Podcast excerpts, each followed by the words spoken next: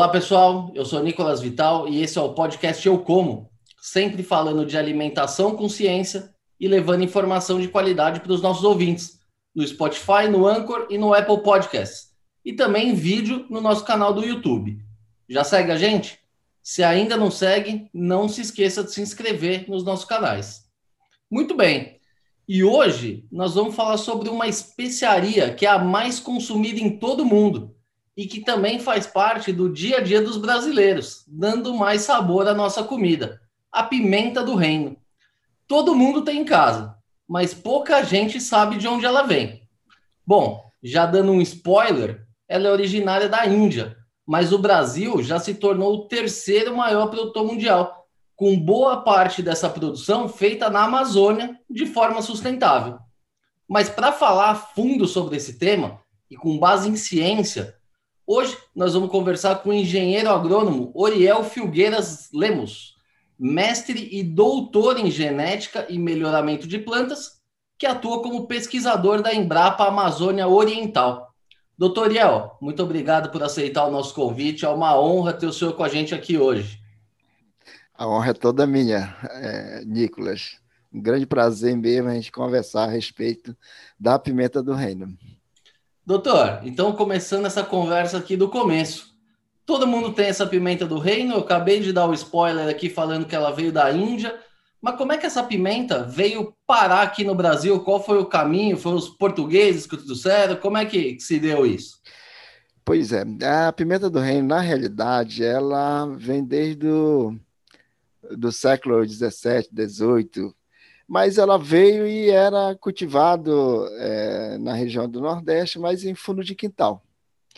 Ela só realmente teve aquele impulso como, como uma planta cultivada para produção mesmo de pimenta do reino, para consumo e para exportação, para consumo interno e para exportação, após 1933, quando os japoneses chegaram ao Brasil, destinado é, particularmente ao estado do Pará, sendo sediado no município de Tomé Açu, e que, ao virem para o Brasil, o que, que aconteceu? Eles pararam no porto de Singapura e coletaram algumas é, pedaços de plantas, que a gente chama de estacas vegetativas, e trouxeram para o Brasil.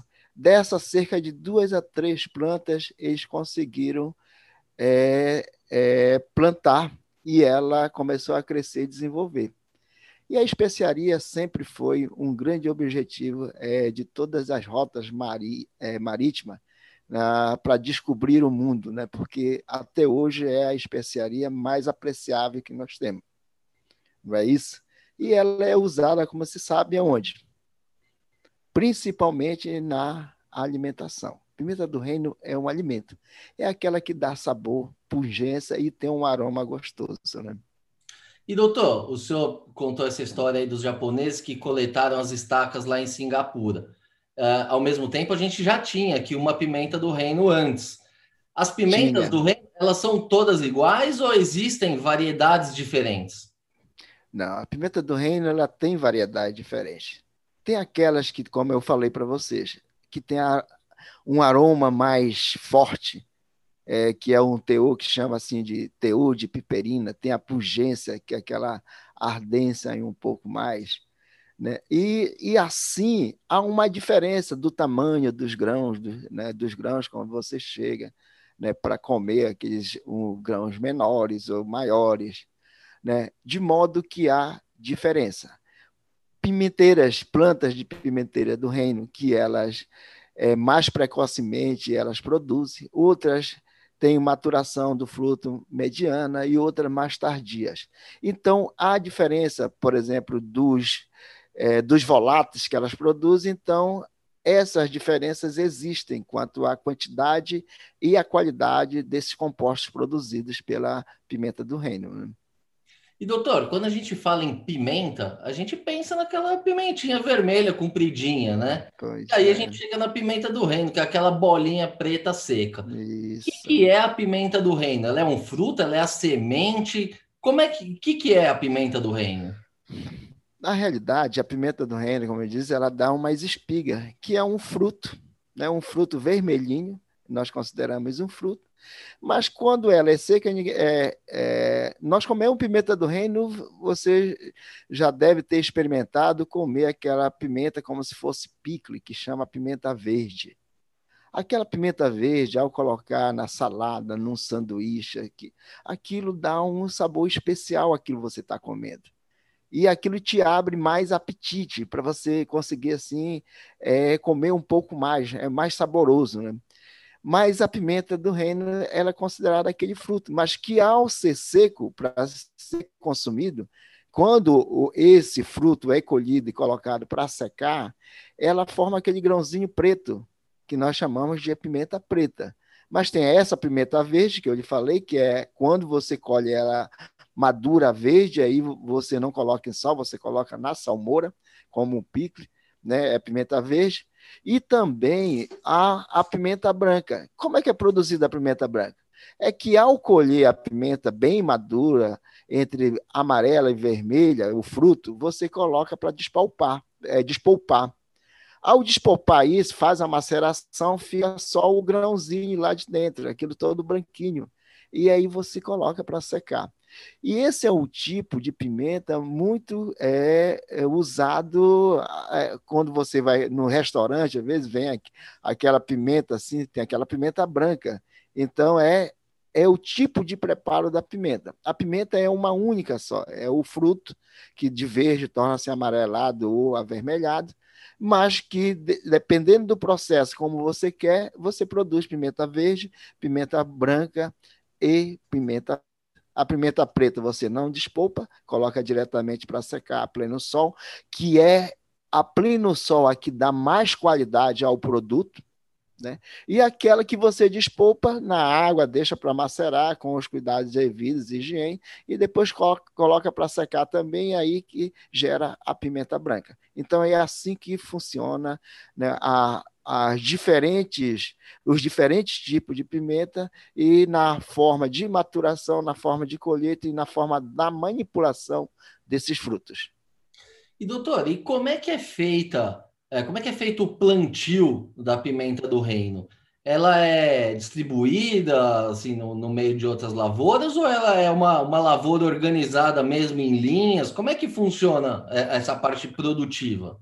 Pois é pimenta, a pimenteira do reino, o plantio dela, normalmente quando você faz o plantio, você faz ela, é, é, digamos, de uma forma homogênea, em linha, no espaçamento 2,5 por 2,5, 2 por 2, é, 3 por 3, depende muito de como você quer conduzir a sua pimenteira, do, a sua pimenteira, certo?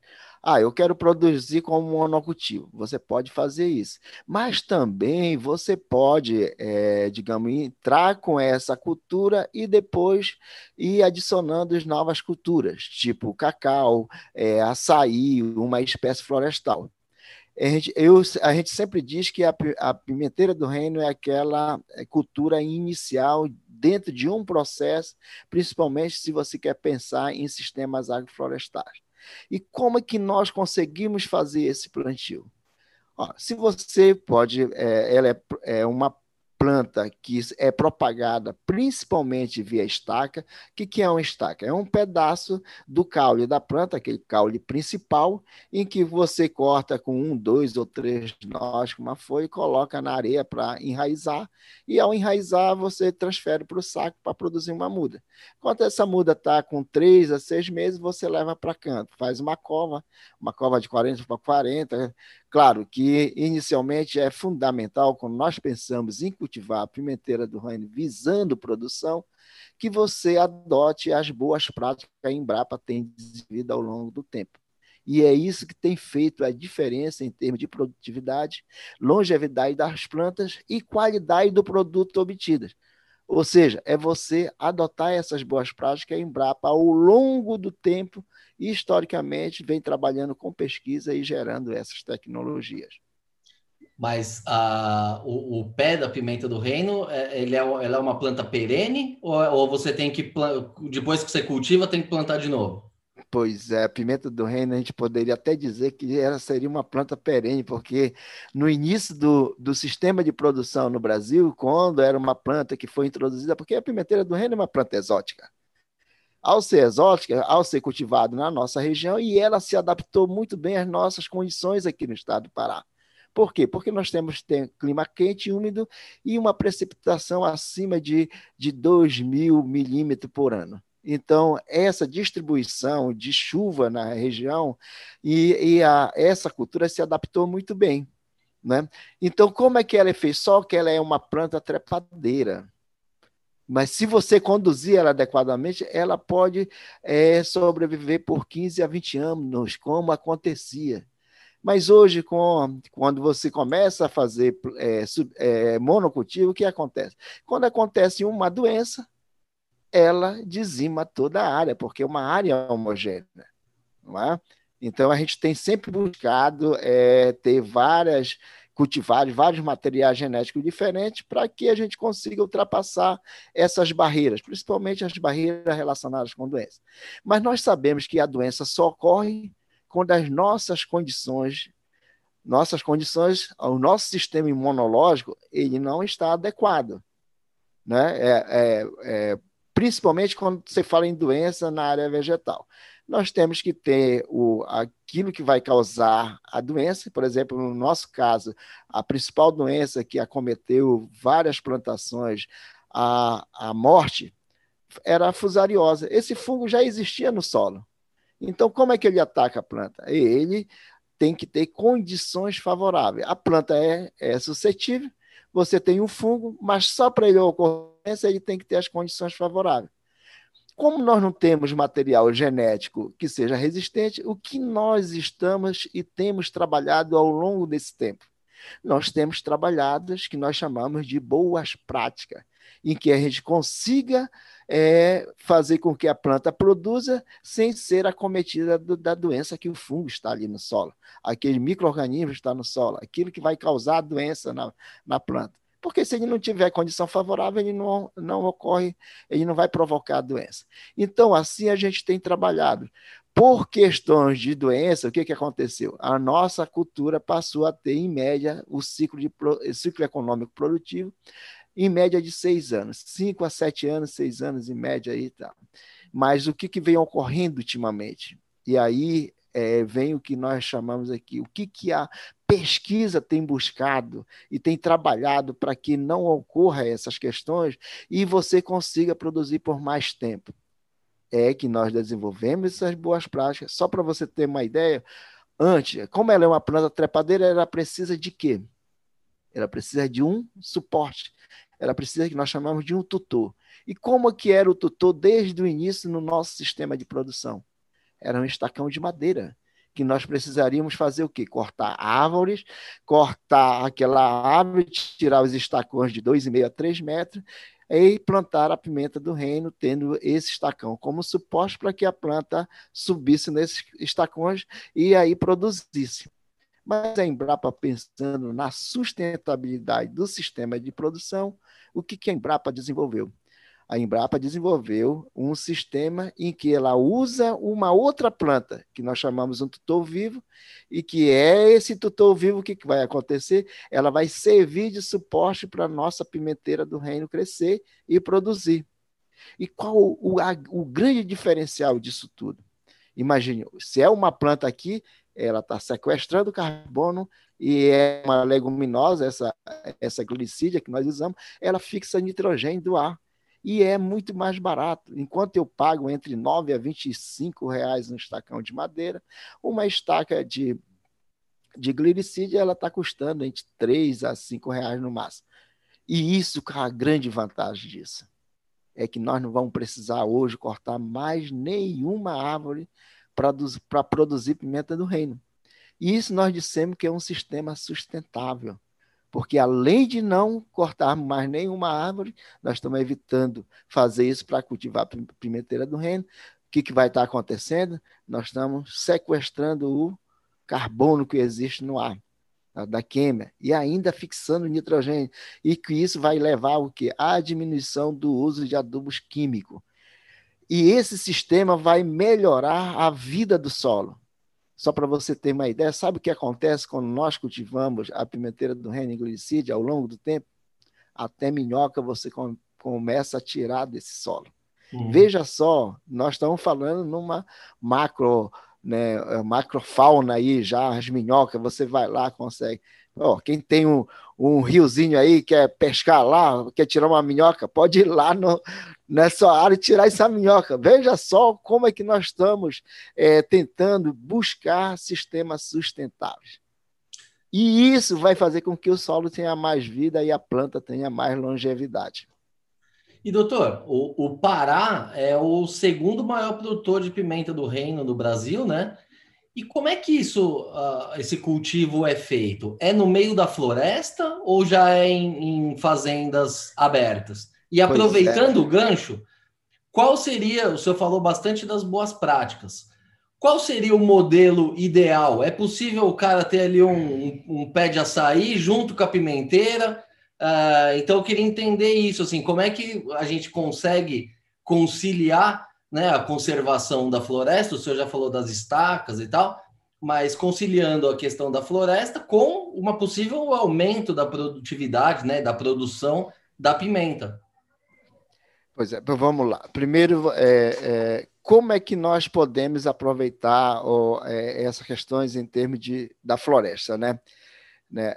As áreas cultivadas com pimenta eh, do reino, olha, o estado do Pará, olha só uma coisa bem interessante que eu vou dizer para vocês. Nós, o estado do Pará, só tem um pouco mais de 15 mil hectares, 15.700, cerca de 15.700 hectares de pimenteira do reino plantada. O Espírito Santo tem 15.200 e pouco, assim, pegando os dados do IBGE de 2019 por aí. Mas o que, que tem acontecido? Todo o sistema nosso de produção em áreas que já foram abertas, em áreas que, digo assim, já antropizadas, áreas até degradadas. Então, nós estamos aproveitando essas áreas também para cultivar a pimenta do reino. Veja como é interessante.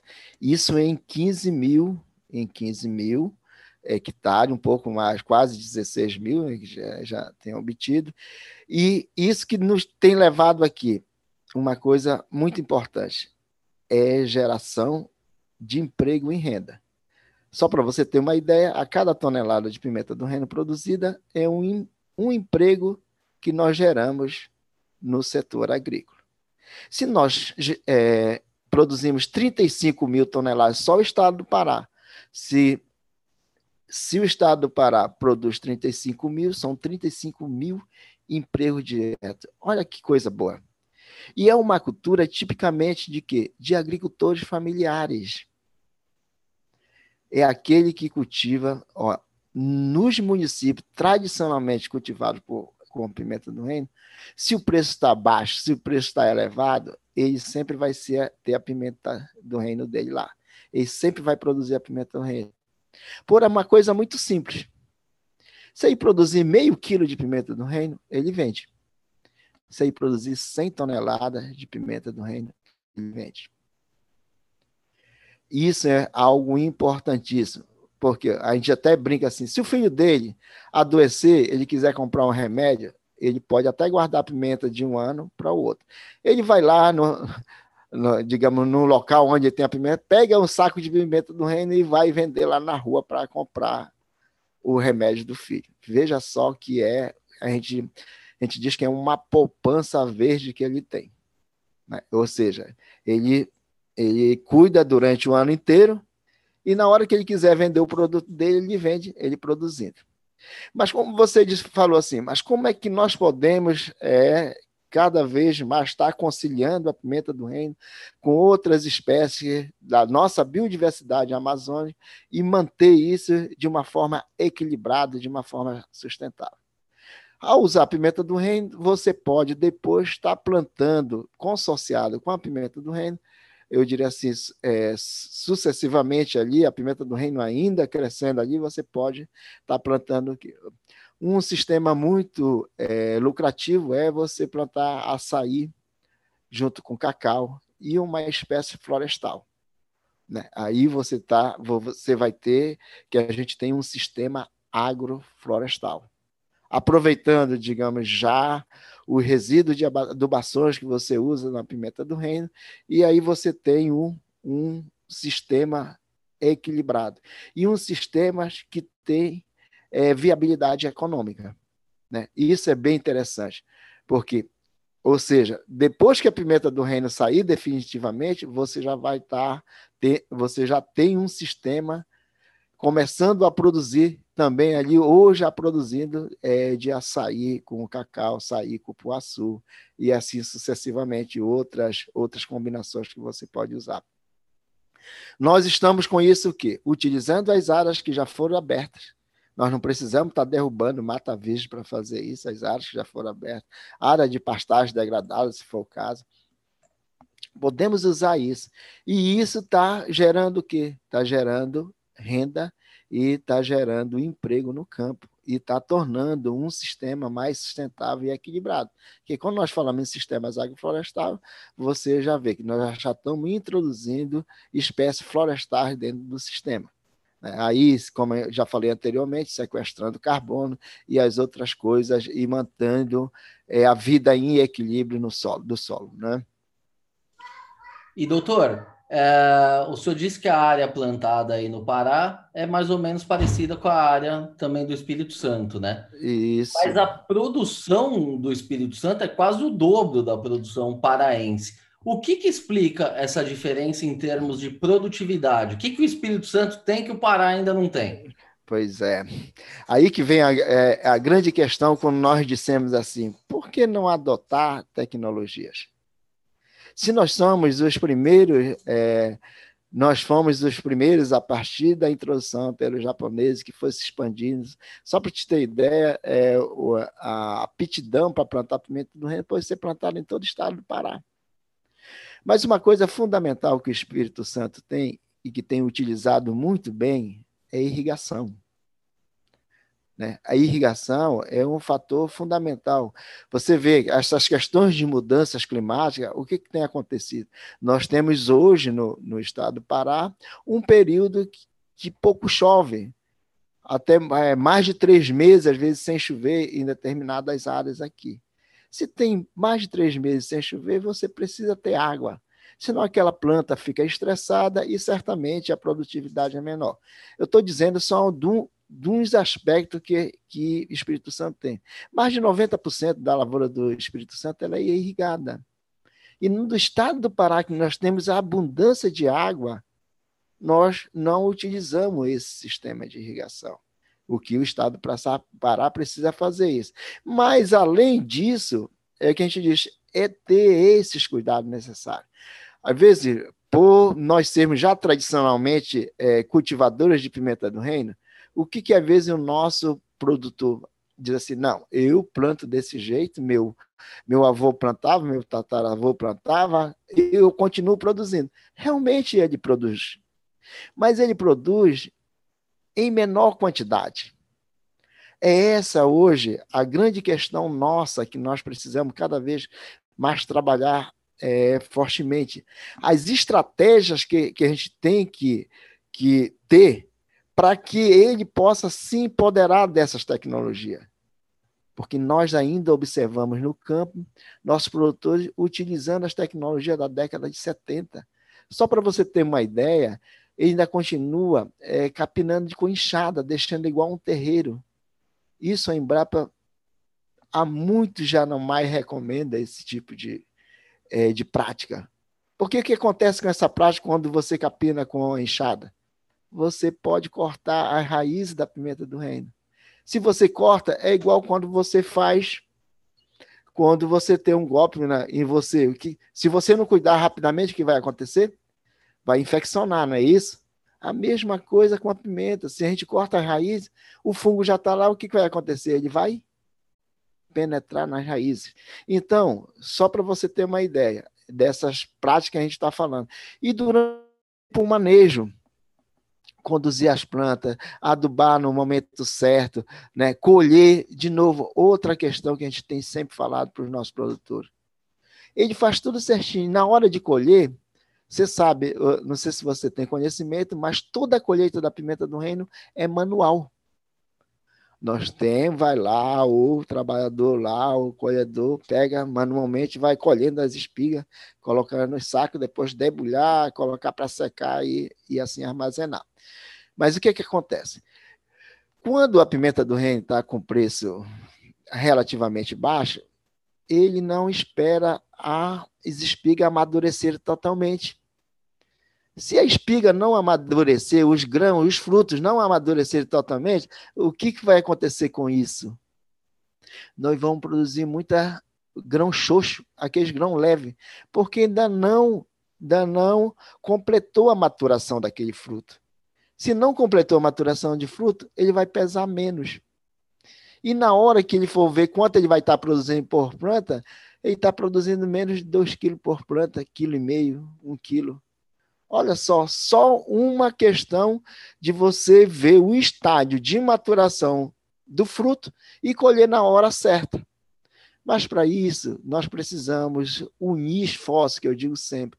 É a pesquisa, é a extensão rural com os órgãos de assistência técnica, é o ensino ali, fazendo com que os nossos, os nossos agrônomos, os nossos técnicos, todos os profissionais da área de agrária com conhecimento nisso saiam de lá e tenha tenha esse empoderamento de todas essas tecnologias que vão fazer a diferença no campo. Né? Assim a gente vai conseguir. Eu, a, a gente até brinca com nossos parceiros assim. Falei, gente, eu, eu antes de eu me aposentar, até brinco que eu quero ver o Estado parar, todo mundo produzindo no mínimo 3 quilos de pimenta do reino por pé. Se a gente produzir 3 quilos de pimenta do reino por pé, no mínimo, eu estou dizendo aqui, nós vamos produzir pelo menos 4.800 quilos por hectare, considerando 1.600 plantas por hectare. E isso é possível. E é possível a partir do que nós já temos de tecnologia. Mas o nosso produtor precisa adotar isso muda a estadia de qualidade, a cultivares mais adequada para ele, não deixar diante de, de preparar a sua área, fazer análise do solo para saber qual o adubo que você, qual a comida que você vai dar para as plantas. Você sabe que qualidade de comida faz a pessoa ou ficar mais forte mais gorda, né? E com as plantas também é a mesma coisa. Né? Então, todas essas informações, todos é, é, esses conhecimentos, essas tecnologias geradas, nós temos condições nessa parceria com a iniciativa privada, com todo mundo, a gente tem condições de estar fazendo com que o nosso produtor utilize isso. E eu não tenho dúvida nenhuma, se ele utilizar tudo isso, nós vamos duplicar nossa produtividade. E aí nós vamos ser de novo voltar a ser o maior produtor brasileiro, porque até 2017 o Pará era o maior produtor. E por que perdeu isso? Olha só o que o, o, o, o governo do Espírito Santo fez. O Espírito Santo tinha 2.300 hectares plantada há 10 anos atrás. Com tecnologia, com apoio do, do, do governo e com crédito para os produtores, tecnologia sendo gerada, o que, que o, Espírito Santo fez? Em menos de 10 anos, ele chegou a ter hoje uma área cultivada acima de 15 mil hectares. Olha só o que aconteceu. E isso não é lucrativo. A gente faz uma inferência de novo quando nós pensamos no mercado internacional, que é para onde a nossa pimenta do reino vai. A qualidade do nosso produto é muito boa em comparação com os outros. Nós não temos resíduo, raramente nós temos resíduos de agroquímicos, defensivos agrícolas no nosso produto. Então, todas essas orientações, tudo isso, a gente vai conquistar mercado, o nosso produtor vai produzir mais, vai gerar mais emprego, ele vai ter mais rentabilidade e está vindo mais divisas para o Brasil. Então, nós precisamos unir esforços, não é isso? Doutor, uh, o senhor já começou a falar um pouquinho da minha próxima pergunta aqui, que é a questão do mercado, né? Uh, a gente produz bastante pimenta do reino, a gente está entre os maiores produtores mundiais, mas o que, que a gente faz com essa pimenta? Qual é o percentual disso que é exportado? Quanto fica aqui internamente? E o brasileiro também consome muita pimenta do reino ou, ou não muito? Pois é, olha, até isso a gente não a gente não trabalha o nosso produto internamente Você sabe que a pimenta do reino é um produto, se participar da dieta alimentar, é um produto, por exemplo, que tem vários benefícios para a saúde. É, e pelo menos é o que se tem na literatura, né, dizendo que a pimenta do reino ela, ela ajuda a diminuir a pressão arterial, ela faz com que você assimile melhor os nutrientes do, do, dos alimentos que, que você ingere. Então, tem vários benefícios. Tanto é que, além de utilizar como produto na alimentação, a pimenta do reino está sendo utilizada em produtos farmacêuticos, em produtos cosméticos, né? Há até inferência de que pimenta do reino pode até ajudar no trata, tratamento de, é, de tumores, né, cancerígenos, tal, essas coisas todas. Mas isso são pesquisas que precisam ter continuidade para ter realmente. É isso algumas referências que fazem a respeito da pimenta do reino. Né? A Índia, a Índia, ela consome tudo quase que ela produz, a Índia consome de pimenta do reino. Né? E sempre foi um, um dos produtos é, mais utilizados. Mas vendo aqui no Brasil, como nós não. Você já viu algum marketing no Brasil relacionado a gente consumir pimenta do reino? A pessoa faz, faz marketing para consumir carne, né, ovos, é, frango, para consumir salsicha, essas coisas. Mas para pimenta de reino do reino ninguém faz. Né? Ninguém faz isso. Então, é algo que nós poderíamos até estar trabalhando internamente, porque o que é consumido dentro do Brasil? Cerca de 7 mil a 10 mil toneladas, 5, às vezes 5, 7, 10 mil toneladas de, é, de pimenta do reino. O restante, todo do que nós produzimos, para considerar 101 mil toneladas de pimenta do reino, ou seja, 90%, mais de 90% de toda a nossa pimenta do reino, ela é enviada para o mercado internacional. A quem compra a nossa pimenta pela qualidade também que nós temos. Nosso produto é muito bem aceito, mas ele pode conquistar mais mercado, mais fatia, mais fatia de mercado e tem mais nicho de mercado relacionado à pimenta do reino. Porque se você diz assim, a variação hoje, é, você vende um quilo de pimenta do reino por 12 reais, uma média de 12 reais. 12 reais por quilo ele já, é, já tem viabilidade econômica e já é, proporciona, proporciona é, uma rentabilidade melhor para quem produz. Né? Mas nós chegamos aí, quanto é o quilo? A 2000, foi 2017 isso, 30, chega de 30, 35 reais o quilo. É, isso faz uma diferença muito grande. Eu que sou de uma cidade pequena chamada Baião, que produz muita pimenta do reino, a gente vê os produtores, a alegria, comprando carro novos, tal, essas coisas. Faz a diferença, gente. Ah, mas todo mundo agora vai produzir pimenta do reino? Não é assim, lógico, nós precisamos ter um planejamento relacionado a isso, né? Mas se nós produzirmos e o Brasil for o maior produtor de pimenta do reino, toda a pimenta do reino brasileira vai ser vendida. Nós temos um mercado para isso. Nós precisamos cada vez produzir melhor e com mais qualidade. Assim a gente vai ter muito mercado, nós vamos conquistar mercado, nós vamos desbancar esses outros países. Porque o nosso produto, olha só uma, uma questão que você falou de sustentabilidade. Nós secamos a nossa pimenta a pleno sol. Enquanto os países podem estar gastando lenha para secar em forno de fogo direto ou indireto, nós secamos nossa pimenta a pleno sol quer mais sustentabilidade que isso, é, em termos de produção, em termos de beneficiamento do, da nossa produção, do nosso produto.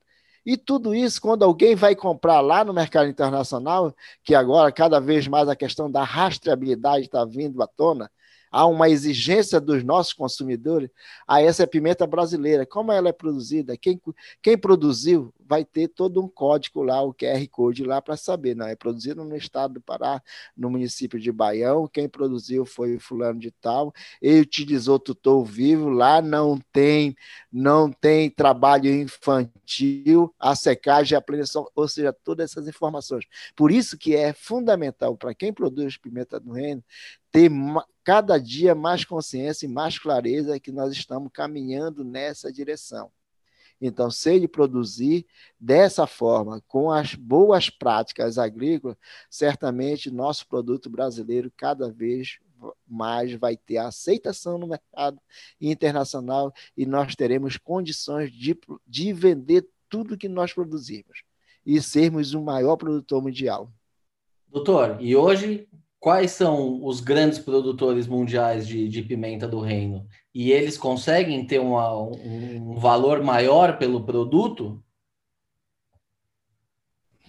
Pois é, ó, nós temos o Vietnã, que é o maior produtor, mas se você pensar no Vietnã, o Vietnã tem muitos produtos com, é, com contaminação química, pelo uso de, de defensivos que usa.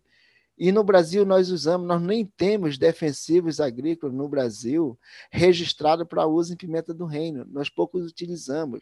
Então, por isso que eu digo assim, e, a, a, e os nossos parceiros com quem a gente tem trabalhado, as empresas exportadoras, estão cada vez mais conscientes de que o Brasil tem todas as condições necessárias para se tornar o maior produtor, porque o nosso produto vai ter maior competitividade. O que nós precisamos é só acertar determinados detalhes na adoção das nossas boas práticas. E isso é um trabalho que nós precisamos realmente fazer em parcerias desde o produtor, as mudas, as mudas de qualidade, é, comprando em. Se ele vai comprar, ele tem que comprar em, em viverista credenciado no mapa, que tenha fiscalização, para que ele não tenha nenhum problema depois de doenças é, precocemente no seu pimental. Então, todos esses aspectos é, é importante. O Brasil ele tem condições de superar, por exemplo, o Vietnã, que é o maior produtor, produz é cerca de uma média de 250 mil toneladas. O Brasil produziu 100. Nós, se nós duplicarmos a nossa produção, a gente não vai chegar a 200 mil sem precisar nem aumentar a área. Então, essas questões que a gente tem colocado hoje à tona, a gente tem discutido muito com os nossos parceiros e com, com o produtor. Ao invés dele ter mil pés é, pequeno produtor que a gente diz assim, ele tem mil pés que ele não tem condições de, de, cuidar, produzindo um quilo por pé, é melhor ele ter 500 pés, é, cuidando bem, produzindo 3 quilos. Ele vai produzir 1.500 quilos por pé, por, por, nesses 500 pés. Olha só a diferença, só utilizando as boas práticas, não é? É muito interessante essas questões que a gente tem discutido ultimamente, que pode, podem realmente fazer a diferença no, no sistema de produção e para o produtor, né? E doutor, o senhor está é, citando né, a, a, não, a não utilização de defensivos nessas lavouras, até porque não tem é, produto registrado. Isso é um ponto positivo, que a gente pode vender isso como orgânico, mas também pode ser um ponto negativo, né? Lembrando que há não muito tempo atrás um fungo quase dizimou aí a produção local, né? Como é que o senhor enxerga isso? Ah, é necessário que tenha essas ferramentas, mas que não se precise utilizar? Ou o caminho é não ter mesmo e, e focar nesse, nesse manejo que seja biológico? Enfim, como é que o senhor encara esse ponto? Pois é. A, a maioria do, de, de, quem cultiva aqui, principalmente daquelas pessoas mais exigentes, é, diz assim: pô, nós não podemos é, utilizar, eu digo assim, defensivos agrícolas. Porque quando é que você usa o defensivo agrícola? Quando uh, o, uma determinada doença está causando danos econômicos. Não é verdade? Você tem que usar isso, é, só que você precisa usar da forma adequada, na quantidade, no momento certo, que às vezes há um exagero nisso. Você tem que ter todas as recomendações a dizer assim, ah, você é a favor ou você é contra. Não, nós precisamos usar o que nós temos em mãos e que seja benéfico para o nosso sistema de produção, sem causar nenhum dano à saúde. Mas qual o caminho que nós temos buscado para isso? É que a gente use o mínimo ou não use os defensivos agrícolas que possam causar algum dano à saúde, ao trabalhador na hora de usar. que a gente tem buscado? Nós temos, bus nós temos buscado as alternativas, por, por exemplo, usando controle, é, buscando gerar tecnologia com controle biológico. É? Por exemplo, se você mantém o fungo em equilíbrio, um outro microorganismo ali fazendo com que ele não afete a planta, essa é a forma mais adequada né? Essa é uma forma mais adequada. Né? Então, a gente tem buscado essas alternativas justamente para não é, usar esses defensivos agrícolas. Mas se necessário for, na quantidade certa, da forma correta e que não cause nenhum dano, a gente vai dizer, é possível se usar? É, mas a nossa preocupação tem sido o quê? A gente gerar outras tecnologias que não tenham que, que usar essa alternativa do uso desses defensivos agrícolas. Principalmente considerando aqueles defensivos que possam deixar resíduos na pimenta do reino porque tem vários compostos de defensivos agrícolas que são, hoje são proibidos, você não pode usar. Né? Mas que, se você for olhar, são comercializados no Brasil.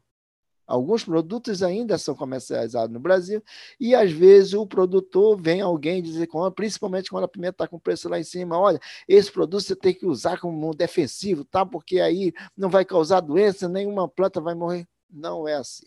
Você precisa ter orientação adequada. Mas a nossa preocupação como instituição de pesquisa é desenvolver tecnologia que você não precisa usar os defensivos agrícolas e ter um sistema de produção que tenha elevada produtividade, as plantas tenham maior longevidade e a gente tenha maior qualidade dos nossos produtos. Né?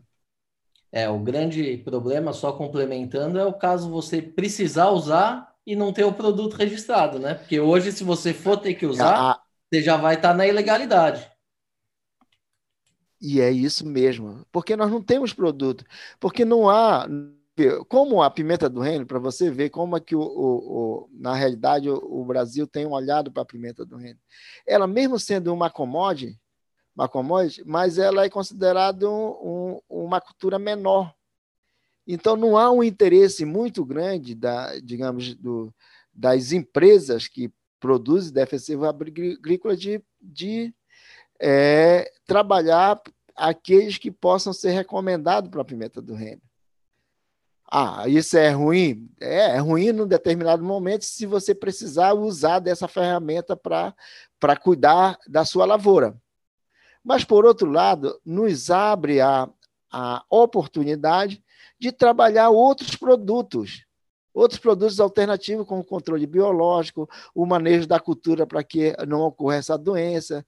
Então, o que nós precisamos caracterizar bem é como uma doença acontece. Por exemplo, o vírus hoje é um grande problema na, na lavoura da pimenta do reino. Tem como controlar o vírus? Não. Se uma vez o vírus instalado na planta, não tem como controlar. Mas o que nós podemos fazer? É com que o vírus nunca ataque a pimenta do reino. E aí, o que, que nós estamos fazendo?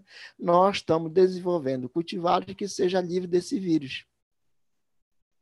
Né? E tendo um sistema de produção de muda com qualidade junto com os nossos parceiros que a gente tem aqui, é, Viverista, nosso parceiro, para que ele produza uma muda que vá livre de doença, livre de vírus, livre de fusário, de murcha amarela, de nematóide.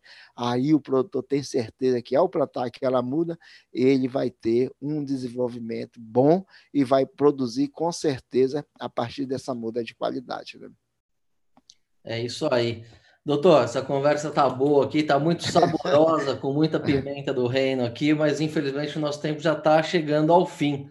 Então, queria agradecer mais uma vez a tua presença e as explicações. Foi uma verdadeira aula aqui para mim e certamente para os nossos ouvintes. Então, fica aqui o nosso agradecimento. Eu, eu é, obrigado pela oportunidade, Nicolas, porque é o seguinte: eu acho que é só assim com essas oportunidades, né, a partir de um fórum desse, da, é, de um veículo desse, que chegue às pessoas que têm interesse, é, até de ouvir, para que ela pense melhor como é que eu posso melhorar a minha lavoura, como é que eu posso produzir mais.